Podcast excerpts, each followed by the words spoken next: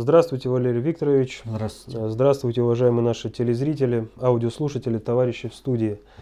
Э, Представляем вашему вниманию первый в этом году выпуск нашей передачи «Вопрос-ответ» от 12 января уже 2015 года.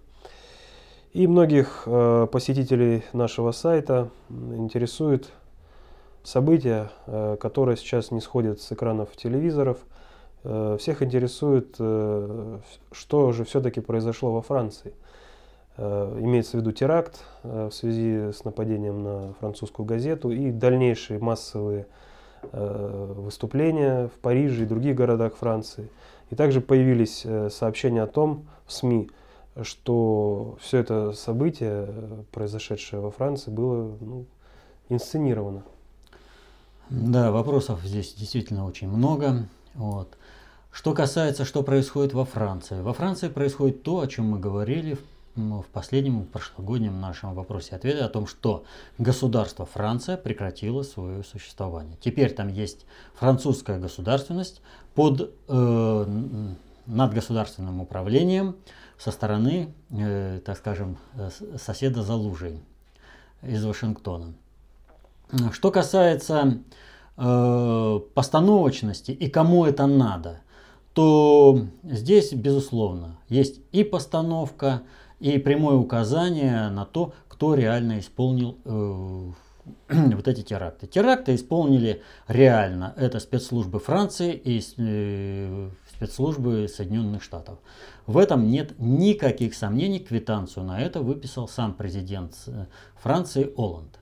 Обратите внимание, происходит теракт. И тут же, одновременно с сообщением о том, что произошел теракт, средства массовой информации сообщают, что на место трагедии едет президент. Но мы же прекрасно знаем, что террористы, они же хитрые ребята.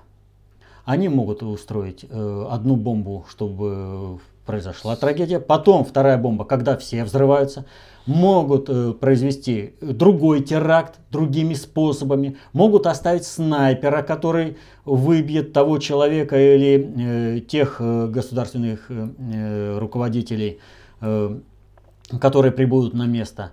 То есть для того, чтобы президент страны поехал туда, ему необходима четкая гарантия того, что никакого второго теракта, никаких снайперов там не будет. Вот. В противном случае руководство его охраны просто не допустит. Можно было бы допустить, что Оланд там самостоятельно решил что-то. Но, во-первых, как глава государства, он не имеет права бездумно рисковать собой, подвергая, он же президент страны, а значит его смерть подвергает опасности само государство. Или даже покушение на него подвергает опасности своего государства. А во-вторых, э, э, Оланд, э, в общем-то, подкаблучник, и такие самостоятельные решения, такой героизм, храбрость, оно не в его стиле. стиле, да. Это человек абсолютно управляемый, который никогда не принимал самостоятельных решений, никогда. Вот. Но, э, несмотря на то, что кто мог дать гарантию? То есть конкретно спецслужбы Франции, спецслужбы Соединенных Штатов. Э, кто осуществлял? Там много разных вложенных. Почему я только так и называю, что это спецслужбы Франции и Соединенных Штатов. Но на самом деле там достаточно много можно информации проследить. И сейчас в, в интернете много идет э, такой информации. Э, люди же смотрят, люди внимательно смотрят, и они замечают все несуразности вот этого происходящего. И здесь э, важно ведь вот что. Почему это привязывается к крушению французской государственности? Почему Соединенные Штаты? Обязательно здесь участвуют Соединенные Штаты.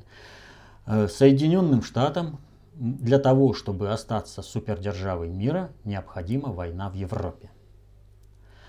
Как бы там они ни крутились, что бы они там ни делали, но на Украине развязать войну у них не получается.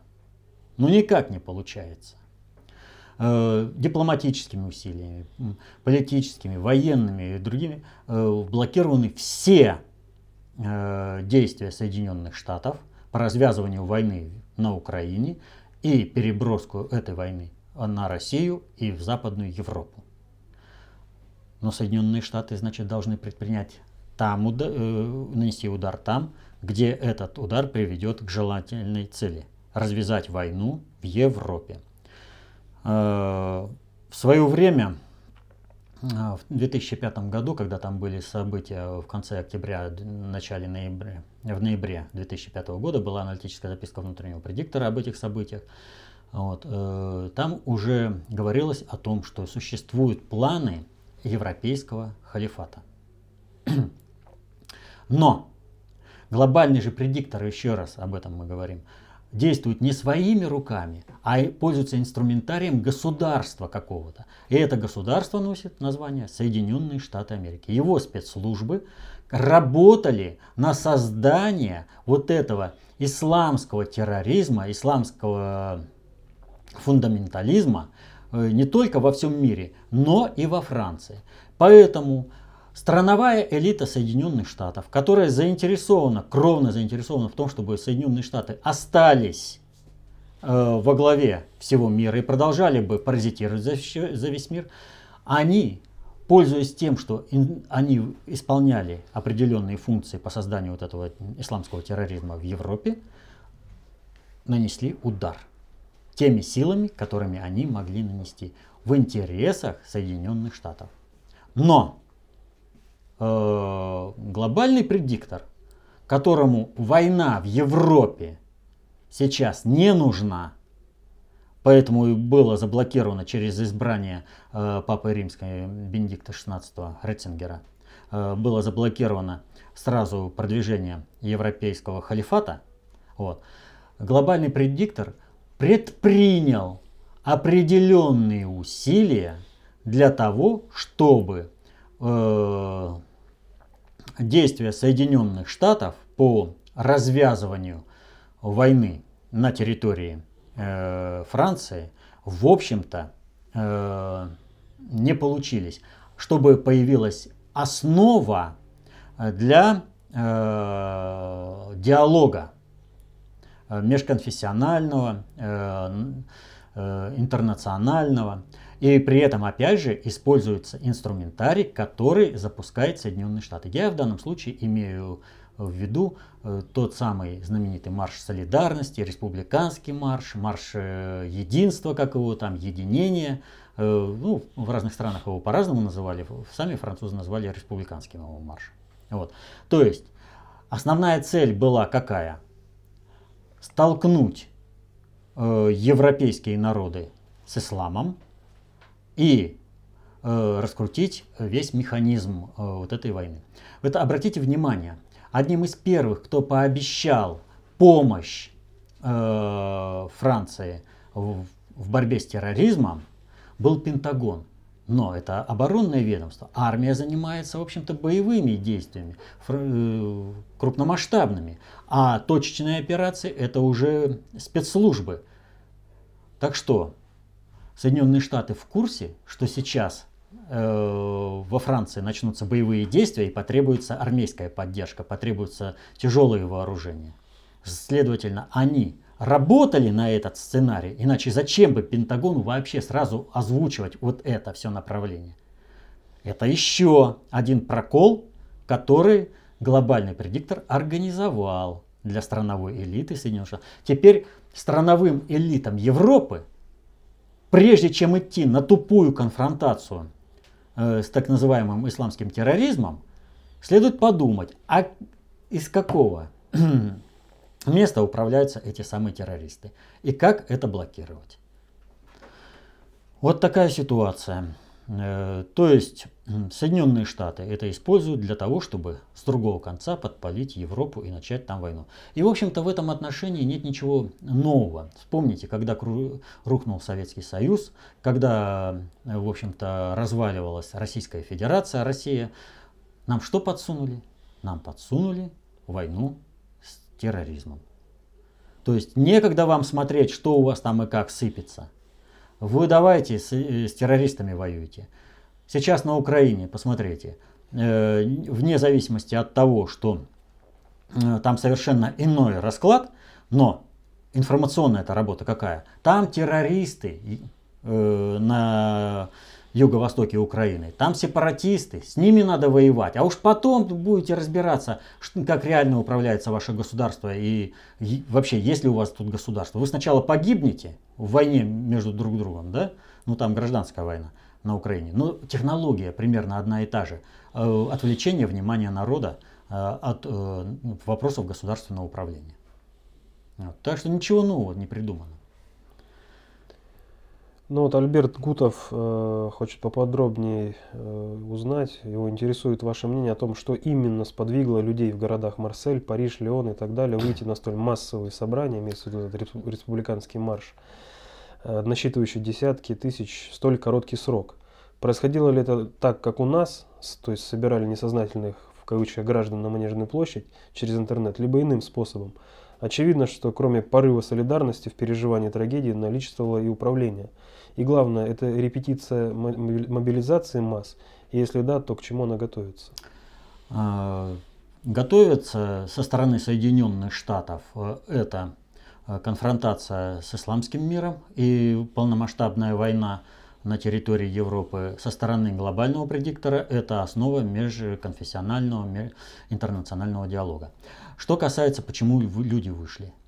Э, безусловно, здесь управление. И управление э, – это процесс-то информационный.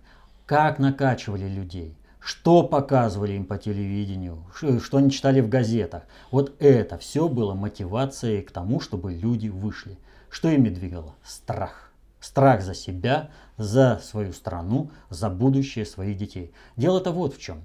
Вся Европа, она исключительно так называемая толерантна и мультикультурна. И на основе этого она уже хапнула не, отнюдь нетолерантного поведения иммигрантов, а отнюдь не мультикультурного поведения этих иммигрантов, которые, ах, ты если уступаешь, если ты не заставляешь меня жить по своим правилам, значит я приехал к тебе в страну и буду заставлять тебя жить по своим правилам. Вспомните требования Эрдогана, которые Меркель поставил. Э, почему это турецкие школьники в немецких школах должны учиться на немецком языке. Ну-ка давайте-ка, чтобы немецкие ученики учились на турецком языке, потому что не, не, да, неудобно турецким э, детям учиться э, на немецком языке. Они, хорошо бы было, чтобы они учились на турецком. Вот. Так вот, э, э, отнюдь иммигранты, они отнюдь не мультикультурны. И вот это все напрягает. А вот взять тот же Шарли Эбдо, да, э, порнографический журнал по своей сути. Вот, э, карикатуры там прочее. Ты, они что, разве только против мусульман карикатуры рисовали? Да нет. Они рисовали карикатуры против э, христианских ценностей. Они все это тоже высмеивали. Но толерантное отношение какое? Но мы же вот такие вот, да, это борьба идей, мы тут да, обсуждаем правильно, неправильно, в чем-то, убеждаем друг друга. А что мы видим? Нарисовал карикатуру, тебя убили. Следовательно, мы и так знаем, что они себя ведут очень даже нетолерантно. Значит, завтра меня за то, что я выскажу какое-то мнение, и оно не понравится иммигранту, меня могут убить? Государство, ну-ка защищай меня. И люди пошли на основе этого, на основе страха за себя, за будущее. Вот. Так что управление процессом информационный. Как сформировать информацию, так и выведешь людей. А людей очень сильно прокачали. Они, сколько вбросов было о новых перестрелках, нападениях, которые потом на поверку оказывались фейком. Вот. Так что людей подготовили, их взвинтили до уровня истерии. Примерно то же самое, что с толпой э, на Украине. И все, и они пошли. Следующее событие, которое также интересует посетителей нашего сайта. Э, вас просят прокомментировать выступление и заявление Яценюка на немецком телевидении о так называемой агрессии советских войск на Украине и в Германии. Ну что ж, хорошее заявление. Яценюк выполняет свои обещания. Он дискредитирует и сливает нынешнюю киевскую банду и готовит э, киевскую власть к переформатированию. Вот посмотрите, несмотря на то, что в Европе существуют определенные силы, которые ностальгируют по Гитлеру и его э, методам создания единой Европы, тем не менее, день 6 июня 1944 года, когда состоялась высадка союзных войск в Нормандии, празднуется каждый год. И гитлеризм осуждается. И на уровне обывателя то, что огласил Яценюк, неприемлемо для западного э, вот сейчас э, обывателя. Это еще нужно подвинуть к этому. То есть он фактически сам, приравняв нынешнюю киевскую власть, киевскую банду к Третьему Рейху, к его последователям, он поставил их вне закона. Вопрос только в том, как грамотно воспользоваться этим. Яценюк работает, повторяю, он хорошо работает на дискредитацию и слив киевской банды и переформатирование киевского, формата киевской власти. Чем больше он сделает таких заявлений, тем менее кровавые события будут грядущие на Украине. Тем быстрее там наступит мир, и тем быстрее правый сектор будет зачищен. Следующие вопросы также касаются Украины. Вопрос от Антона из Харькова. Вы неоднократно говорили о том, что единственным способом разрешения конфликта на Украине является возвращение на место законного президента. Минутку. Я не говорил, что это единственный способ. Я говорил, что это оптимальный способ. Вот. И говорил только в том плане, что с какой-то точки возвратной. То есть надо стартовать. В последнее же время вы больше говорите о переформатировании киевской банды. Так как быть с Януковичем? Или одно другому не мешает? Значит, я не говорю о переформатировании киевской банды. Переформатирование киевской банды возможно только путем э, проведения трибунала, где они получат э, приговоры свои. Я говорил о переформатировании киевской власти. Это несколько разные понятия. Вот. А, и это действительно одно другому не мешает.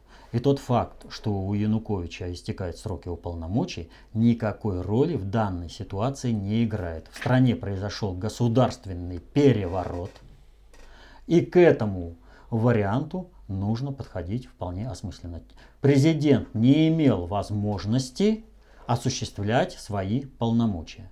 Вот когда Германия э, захватывала другие страны, то так или иначе во всех странах, освобожденных от э, гитлеровских, гитлеровской оккупации, старались вернуться к довоенному формату и, соответственно, к, довоенным, э, к довоенному руководству. Поэтому возврат э, к Януковичу, он в принципе обусловлен со всех сторон. И не случайно, что сейчас вот Януковичи дают интервью, и с ним, про него снимают документальный фильм. Вот. Это все, чтобы люди не забыли. Есть легитимная власть на Украине, к которой надо бы вернуться. Вам не нравится Янукович? Это же не, не проблема. Вот если бы э, Украина э, не пошла бы на этот государственный переворот, ну, вот, как э, государственность, и как э, вот это вот, киевский формат власти, то что бы сейчас уже было? Прошли бы выборы, и Янукович был бы переизбран. Вот он же подписал все. Подождали бы, и Януковича можно было бы избра- э, переизбрать э, по истечении срока э, действия. А, но не было бы войны, не было бы экономической разрухи, были бы живы люди. Но ведь не это требовалось тем кукловодам, которые устраивали Майдан, куда вышли реально толпа баранов. Ну, вот они думают, что если им раздают печеньки, им платят деньги за то, чтобы они участвовали в этом Майдане, то они свободны. Ну как так может быть? Эти все по жизни знают, э, кто девушку ужинает, тот ее танцует, как говорят в определенных кругах.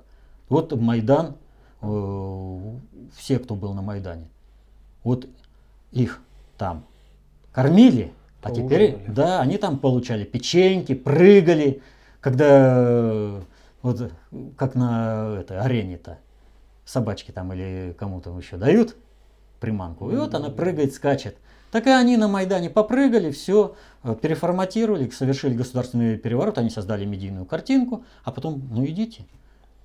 Те, кто одумался, кто еще не совсем майданутый, тот э, стал обычным гражданином, а еще лучше вступил в ряды ополчения. Вот. А тот, кто э, уже клинически майданутый, тот в территориальные и кара... другие карательные батальоны пошел спасать единую Украину. То есть он еще не напрыгался за печеньки. Ну, кстати, дальше вопросы по поводу ополчения. Вопрос от Ланны. Все больше и больше не нравится мне Стрелков. Старикова вызвал на поединок как-то коряво, обвинив его в том, что тот не говорил. То призывает ополченцев покинуть Донбасс, хотя это из неблагонадежных источников, но все же. Изменилось ли ваше мнение о Стрелкове? О Стрелкове у меня мнение не изменилось. Я не адвокат Стрелкова и никогда не выступал в его защиту как персонажа. Еще раз говорю, что Стрелков как человек, а, как э, уже общественный деятель, сам определяет, в каких сценариях он участвует и в какой роли. Когда я выступал в защиту действий Стрелкова, я выступал в защиту э, России.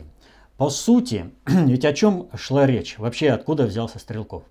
Смотрите, в Донецке и в Луганске реально шел слив народного протеста. То есть, если бы э, все э, продолжалось так, как оно шло до появления Стрелкова, то у народа просто не было бы никаких сил защищаться перед э, поездами дружбы со стороны бандеровцев. Вот то, что появилась временная э, передышка, это благодаря стойкости Беркута на Майдане, который стоял и его сжигали, а он стоял и не разбегался. Вот это дало идеологическую основу для того, чтобы поднялся Донбасс. Но э, на Донбассе планировалась э, бойня, и, что, и там не должно было быть э, никаких э, средств э, защиты. Поэтому, учитывая, что идеологически оказалось развенчано, нужно было переформатировать снова информационное поле, требовалось время. Вот для этого служил слив э, народного протеста в Луганске и в Донецке. То есть вроде что-то происходит, а ничего не происходит. В одном здании, значит, э, Донецкий этот... Э, Донецкое это новое правительство, да, а в здании в соседнем Яценюк проводит совещание. Ну и где там что было? И мы тогда вот э, в одном из вопросов-ответов мы уже об этом говорили, что если так дело пойдет, то в ближайшее время уже не надо будет никого, никаких там силовых действий. Э, все сами разойдутся, пошлют уборщиц, которые подметут э, за манифестантами, за республиканцами это здание, приберут, помоют, и все будет нормально. И мы тогда поставили задачу, что если нужно, чтобы сохранить людей, чтобы не допустить кровавой бойни, нужно начинать народный протест на любом городе, пусть районного масштаба, но пусть там сформируется альтернативный центр управления, который сможет в конце концов создать управляемость э, на всей этой территории Донбасса. И вот отсюда взялся Славянск. И все правильно пошло. А дальше что? Сидел, сидел, он обрел определенную массу. Если он продолжает сидеть в Славянске, то снова выхолащивается все это движение. А уже ведь идет война. Вспомните, вот сейчас э, украинская армия, плохо ли, хорошо ли, но она получает танки, боеприпасы, э, подвозят э, армию, все централизовано. А вспомните, как гоняли поначалу э, танк люди по полям. То есть украинская армия, подчиняющаяся киевской банде, она не могла собраться одномоментно. Вот какие условия были. И они стягивались к э, Славянску. А сопротивление, ополчения, тоже формировалось на базе Славянска. И кто быстрее, кто сможет создать лучшую, лучшего качества формирования. Вот что это сделал Стрелков. Делал ли он, потому что это его личная была потребность, э, потому что его послали э, какие-то структуры сделать, или же это он делал под влиянием обстоятельств? То есть логика намерений и логика обстоятельств, они несколько разные. И очень часто человек должен э, поступать так, как э, диктует ему обстоятельства. Мы не собираемся в этом копаться. Нас это абсолютно не интересует. Мы судим с позиции общего хода вещей. И вот настал момент, когда дальнейшее сидение в Славянске такого крупного соединения было гибельным для дела вообще восстановления законной власти на всей территории Украины. Для дела Новороссии, Донецкой и Луганской республики. Стрел... Нужно было выйти оттуда. И Стрелков это сделал. И он вышел вовремя оттуда. Ведь что планировалось опять?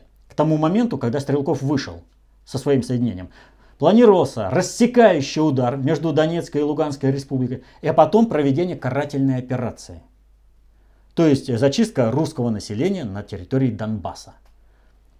Получилось? Нет. Почему? А потому что на, э, этот рассекающий удар остановило то соединение, которое вышло со Стрелком. Не вышел бы Стрелков, некому было бы останавливать карателей. Но есть еще одно обстоятельство, э, почему Стрелкову необходимо было выходить.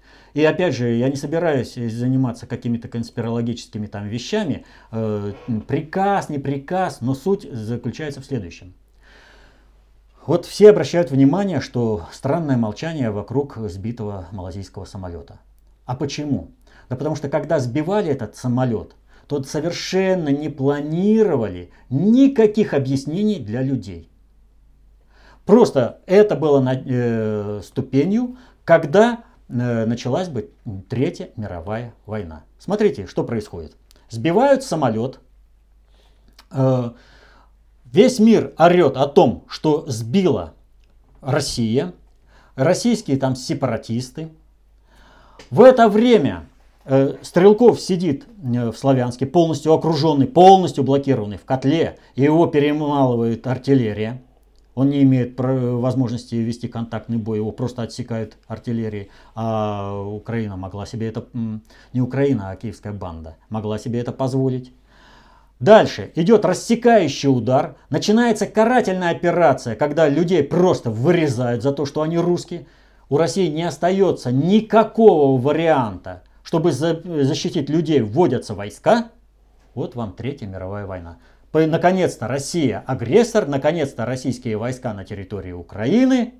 Все, весь мир поднимается и все. То есть фактически э, сбитие этого самолета это один в один э, нападение на радиостанцию в Глявице. Никого не интересовало, что там реально происходило в Глявице с 39 по 45 год, пока не был уничтожен Третий Рейх. Поэтому те, кто сбивали этот самолет, они и думали, все у нас под контролем. Начнется Третья мировая, а там уже дело десятое. Победители там кто будет. Вот. Главное э, по России нанести молниеносный ядерный удар. И откуда был пуск ракеты? Вот обратите внимание, устойчиво утверждается о том, что ракета была. И даже голландцы говорят, что поражающие элементы ракет были в телах, игрушках и в обшивке самолета. Почему? Да потому что реально, скорее всего, произошло э, именно так. Э, пуск э, ракеты произошел где-то из района Славянска. Вот. То, что до сих пор как бы в интернете этого нет, то скорее всего хорошо поработали те, кто ну, компьютерные специалисты, которые конкретно отслеживали определенный участок, чтобы вот эти, это видео не появлялось, если его случайно сняли. Вот. А может быть его и не сняли, потому что искали в другом месте. Э, самолет за это время улетел. Э, ракета, пуск ракеты был, ракета промахнулась, но поражение самолета произошло. Дальше самолет уже отпускать не было никакой возможности, и его добил самолет. Вот о второй э, этапе постоянно говорят, про первый не говорят. Вот. Э, видимо, по первой части идет какой-то торг. То есть отсюда, вот смотрите, из района Славянска бьет ракета. Кто там? Стрелков. Кто такой Стрелков? Гражданин России. Вот вам, пожалуйста, российские формирования. Они сбили самолет, а Стрелкова нет там в Славянске. Как можно теперь говорить о том, что оттуда стрелял, э, стрелял Стрелков его соединения? И ведь э, в чем суть э, вот этого сидения Стрелкова там, в Славянске? Должно быть уничтожено э, соединение Стрелкова и Мозгового, а оставшиеся формирования были бы просто не способны защитить всю территорию, тем более, что они создавались большей частью определенными силами под другие задачи. Вот. То есть эти первоначальные задачи они бы и выполняли. Так вот, э, то, что сделал Стрелков, вот это надо обсуждать. А не то, что там вот, э, знаете, вот он все, святой, и вот там я на его защите, там э, как стрелковец или кто. Нет, с, по, с позиции общего хода вещей. Сделано правильно. Мы говорим, что это сделано правильно. Будет сделано неправильно с нашей точки зрения, мы точно так же по стрелковой скажем, сделано неправильно. Вот. Но мы не собираемся лезть ни в чьи аппаратные тайны. Мы обо всем судим с позиции общего хода вещей на основе открытых источников информации. То есть вот и как был сбит э, малазийский самолет, и к чему все это, как протекала вся эта операция, каждый может сейчас проверить по открытым источникам информации. Ну, хотя бы карты, посмотрите, вот когда Кургинян там выступает, да, Стрелков нарушил приказ, там все прочее, да, ну вот. Ну, ты карты-то посмотри. Стрелков фактически спас своим выходом идею Новороссии, Луганской и Донецкой республики. Не было бы соединения Стрелкова, все, был бы полный крах. Было бы рассечение, а дальше карательная операция с полной зачисткой. Ну, кстати, далее вопрос э, по поводу самолета. Упал уже третий малазийский самолет, первые два Боинги, третий Airbus за один год. Что это? Е- если в этом замешаны США, зачем тогда третий самолет? Это уже выглядит подозрительно. Поясните подробно, чем малазийцы, ну прям так сильно насолили США. МЧС России направила группу водолазов, хотят выяснить правду? Безусловно. Правда здесь, э, здесь просто необходима. Значит, э, здесь опять же многоаспектно. Дело вот в чем. Э, когда произошли теракты во Франции, то британские спецслужбы, спецслужбы Соединенных Штатов тут же заявили, что это только начало и будут другие теракты. И как по заказу теракты произошли, в том числе и против мусульман, например, в Пакистане. Прям сразу серия терактов. Что касается э, малазийского самолета, он вполне может быть сбит, э, в результ... э, погиб в результате теракта. То есть там взорвалась какая-нибудь бомба. Надо помнить, что этот э, самолет лоукостер, то есть это вообще летают люди, так скажем, третьего сорта. Вот. И, ну, это с позиции э, толполитарного общества. И вот этот взрыв, он полностью укладывается в развязывание Третьей мировой войны между э, Европой и э, исламским миром. Здесь ведь какая ситуация? Почему против э, исламских э, государств совершаются теракты? А почему не может это ответы европейских э, спецслужб поставить так? Вопрос. Можно? Можно. Что касается Малайзии, да ничем не угодила Малайзия. Малайзия никто и звать его никак. Ну, просто вот, понимаете, служебное государство, через которое государства первого мира решали свои задачи э, общеэкономического порядка, политического порядка, э, когда им нужно было управлять э, финансовыми потоками, создавать определенные политические движения и направления. Малайзия играла свою роль. Ну а когда пришло время, кого-то, кто-то должен понести какой-то ущерб от проведения, опять же, надгосударственных э, операций, то что? Э, должны гибнуть э, европейские самолеты, или тем более уж британские, американские. Британские, американские граждане должны гибнуть. Люди, да нет. Люди первого сорта. Да, люди первого сорта. Да нет, пусть гибнут вот эти аборигены, э, как там они к ним относятся. Вот. Пусть они, мы им позволили какое-то там экономическое чудо, мы им позволили как-то там пожить, ну а теперь пора уже и Э, понести определенный ущерб. Что касается третьего самолета, то он зарегистрирован той же самой э, страховой компанией, но три самолета для этой компании уже перебор. Э, так что тоже убирают какого-то конкурента, ну и плюс снимается определенный инфляционный напряг э, по долларовому пузырю. Вот. Решается масса задач. А почему Малайзия? Это потому что никто это. Просто специально выращенный служебный инструмент, для, в том числе и для таких случаев. Потому и Малайзия. Далее, 24 декабря э, киевские пучисты полностью прекратили электроснабжение Крыма на фоне энергетического кризиса на Украине. Прокомментируйте. Ну, действительно, энергетический кризис. И действительно прекратили. Что здесь комментировать? Ну, в связи с этим э, прокомментировать также то, что президент Путин принял решение организовать поставки угля к киевскому режиму в объеме 50 тысяч тонн ежесуточно без предоплаты. Хотя вы говорили, что сведомизм лечится голодом и холодом. Зачем тогда поставлять им уголь? А для того, чтобы, например, тот же самый свет был, на, это, был в Крыму. Ведь тут же ведь ситуация какая? Когда э, в результате э, войны на Донбассе э, уголь перестал поступать э, на электростанции Украины, то основную нагрузку э, несли на себе ядерные электростанции, где на разных допусках, в общем-то, эксплуатировали их нещадно. В результате этого привели к тому, что на Украине реально возникла энергетическая ситуация, энергетическая катастрофа.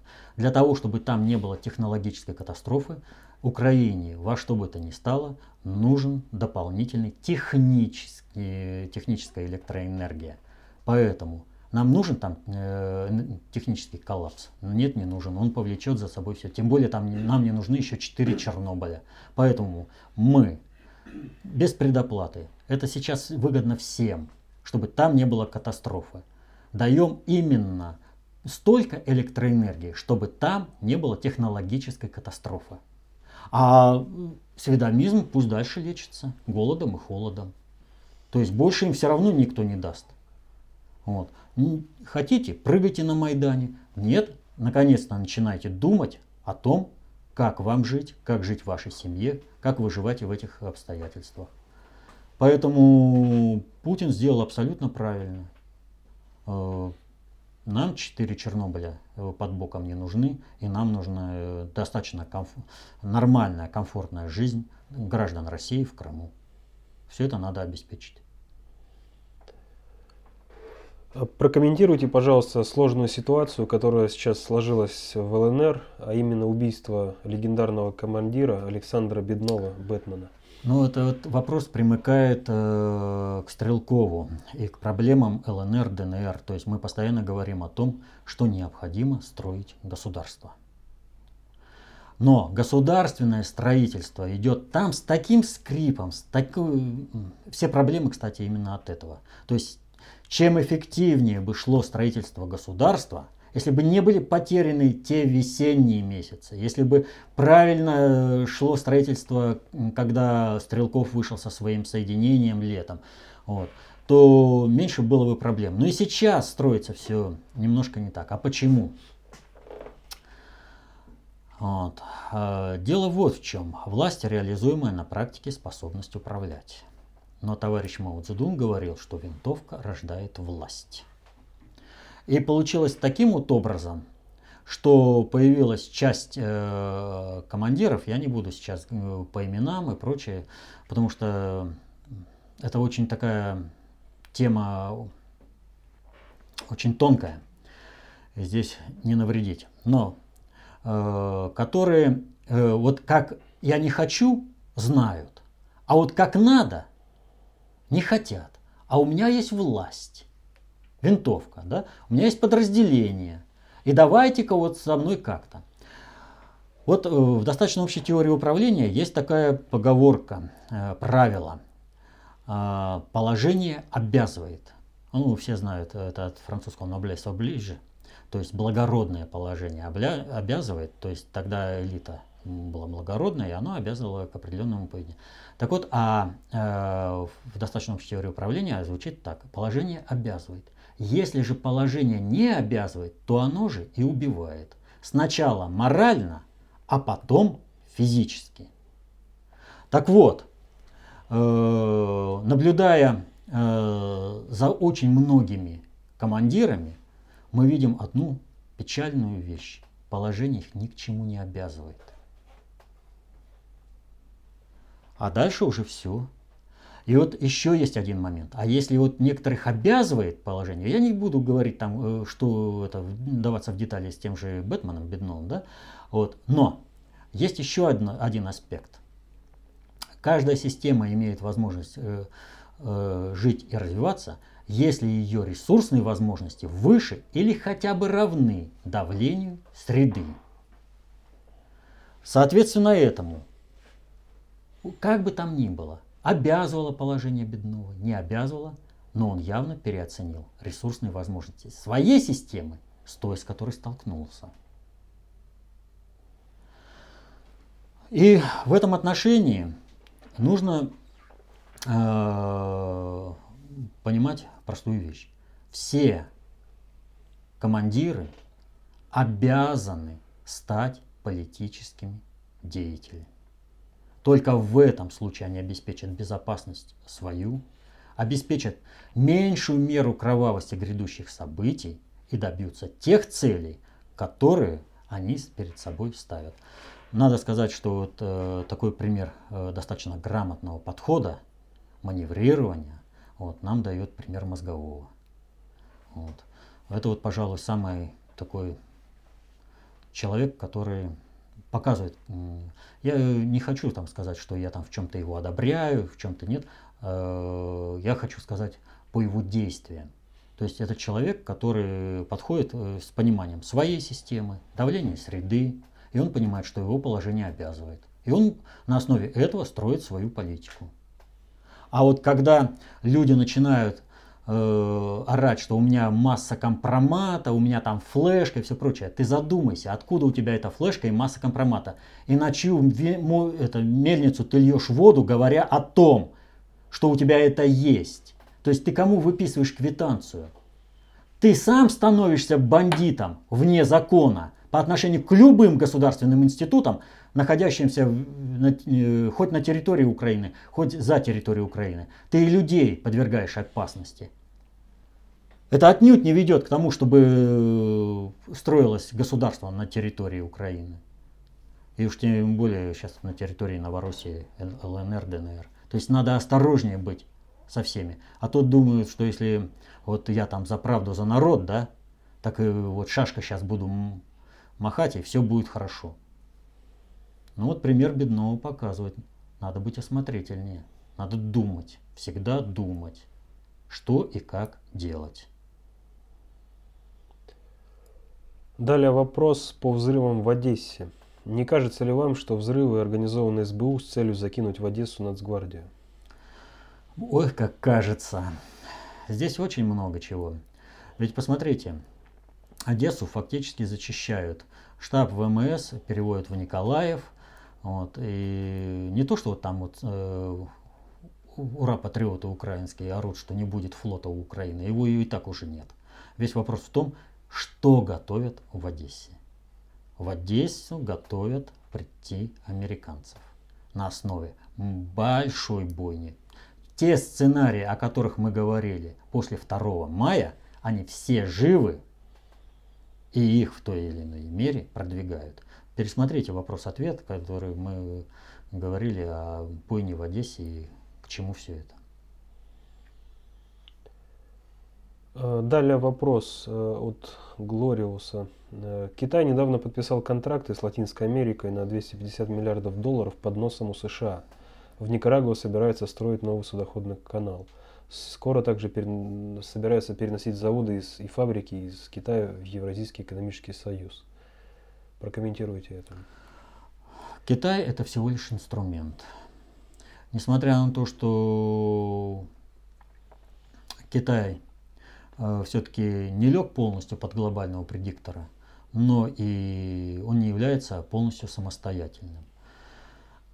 И сейчас у глобального предиктора самым оптимальным вариантом является перенесение своего э, центра управления именно в Китай. Ну, вот поэтому Гонконг э, был. И использовать э, Китай для выдвижения уже в мир на переформатирование Пакс Американо. Поэтому Китай активно входит в в зону американских интересов различными путями. Э, строить заводы, ну, Китай не обладает такими технологиями, чтобы кому-то дать эти заводы. Самая дешевая, э, дешевая э, рабочая сила именно в Китае. Поэтому говорить о том, что какие-то там Китай заводы построит, ну, это уже значит, он работает в, в рамках другого сценария, откуда могут появиться какие-то технологии, которые заинтересуют страновую элиту, страновое управление тех стран, где будут строиться эти заводы.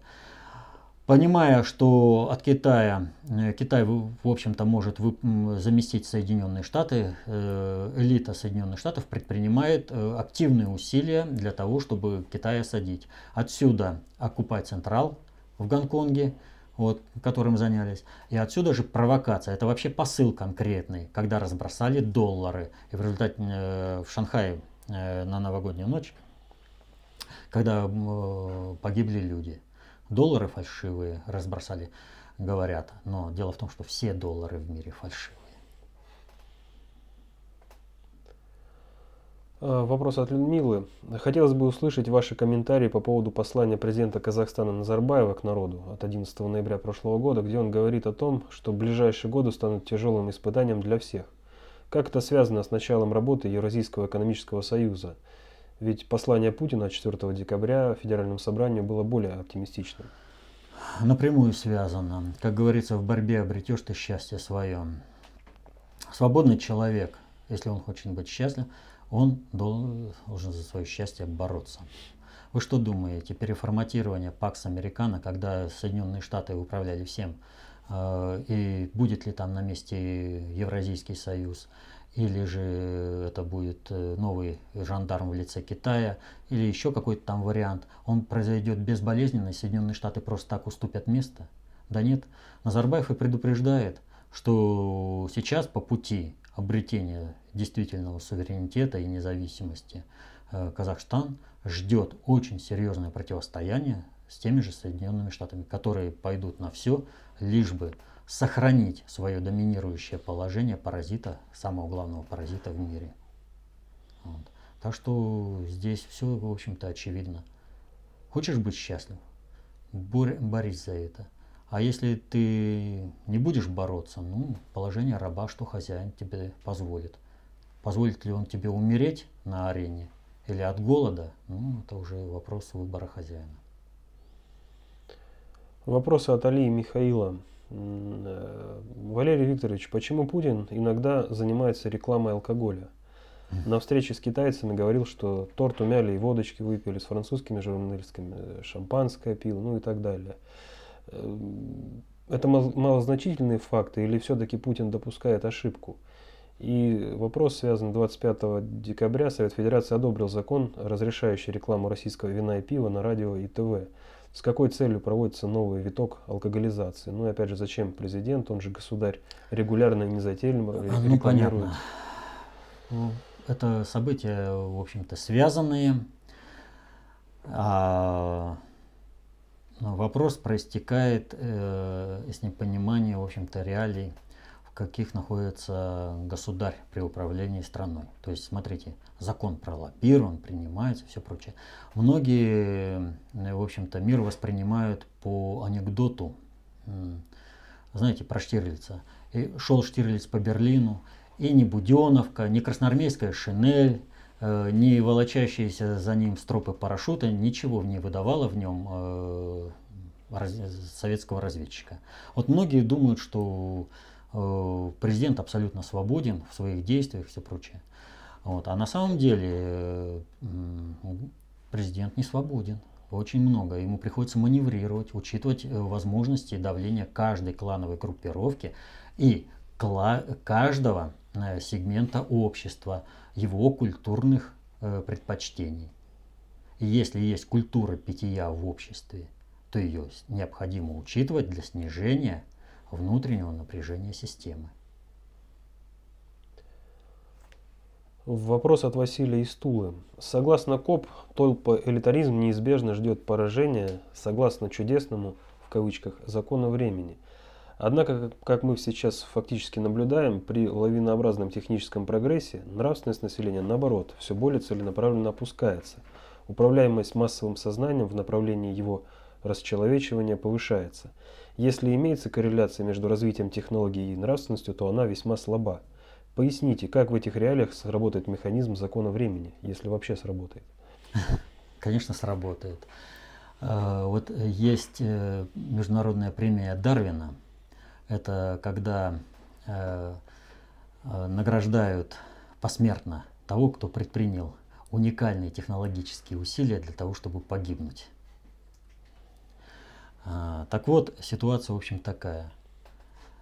Тот сегмент общества, та часть общества, которая нравственно не выйдет на человеческий тип психики, будет обречена погибнуть под э, давлением созданной ими же самими технологической среды.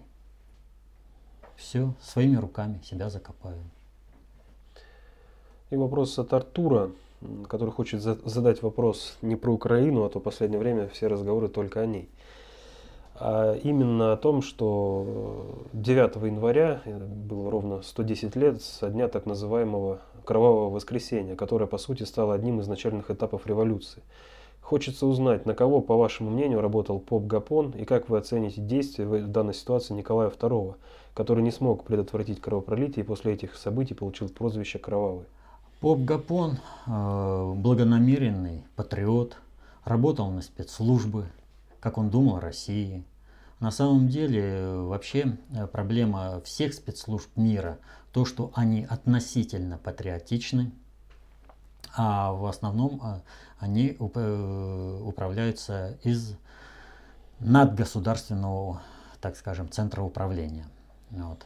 И э, уже их взаимодействие или конфронтация это уже вопрос десятый.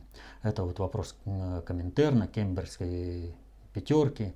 Э, каждый может посмотреть и задаться вопросами на тех нестыковках, которые э, происходят. Вот Красная Капелла, там, почему она в 1942 ну, году была именно ликвидирована, а в 1943-м э, Коминтерн.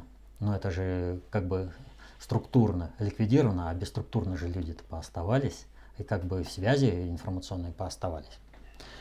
А что касается э, Николая, Николая II, то вот здесь многие его там обожествляют, не обожествляют, а святым человеком считают. Вот э, Украина надела на себя кровавую э, вот эту матрицу тем, что она э, сделала своими героями Мазепу, Шухевича, Бандеру, то есть предателей, изуверов.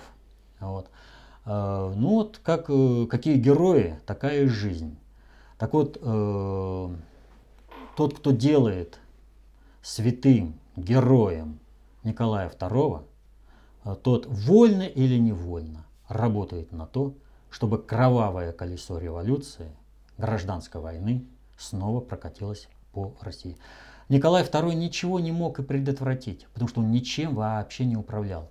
Он ну как бы помягче сказать, потерял великое государство. Он вообще не, он только себя именовал хозяин земли русской, а на самом деле он вообще ничего не мог делать. Он не умел управлять. Если бы даже он продолжил управлять в том объеме, каком управлял Александр III, который фактически-то, в общем-то, подписал указ о кухаркиных детях, то есть указ о грядущей революции. Вот. Э, он бы от, как бы оттянул э, крушение Российской империи, он бы не вошел в те сценарии, э, в которые его втянули. Но он же вообще, он правил, но не управлял. Он сидел на троне. Этого было, ему казалось, достаточно для того, чтобы быть великим самодержцем земли русской. Поэтому говорить о том, что он что-то там пытался предотвратить, все прочее, да ничего не пытался. Он вообще ничего не понимал в управлении. Вывеска на кабинете ничто не значит? Да, ни кресло начальника, ни вывеска на кабинете не означает. Власть – это реализуемая на практике способность управлять. Изучение, вот простое даже вот изучение деятельности Николая II показывает, что он вообще ничем не мог управлять. Вообще ничем. Это был последний вопрос на сегодня. Ну, а для того, чтобы Россия не повторила Э, гражданскую войну, не повторила, у нас не повторился Майдан украинский, необходимо понимать, как строится управление. В отличие от Николая II, все люди, уже сейчас закон времени к этому обязывает, должны понимать, как управляется общество, как управляются социальные суперсистемы. Читайте работы внутреннего предиктора, изучайте концепцию общественной безопасности, изучайте достаточно общую теорию управления. До новых встреч. До свидания.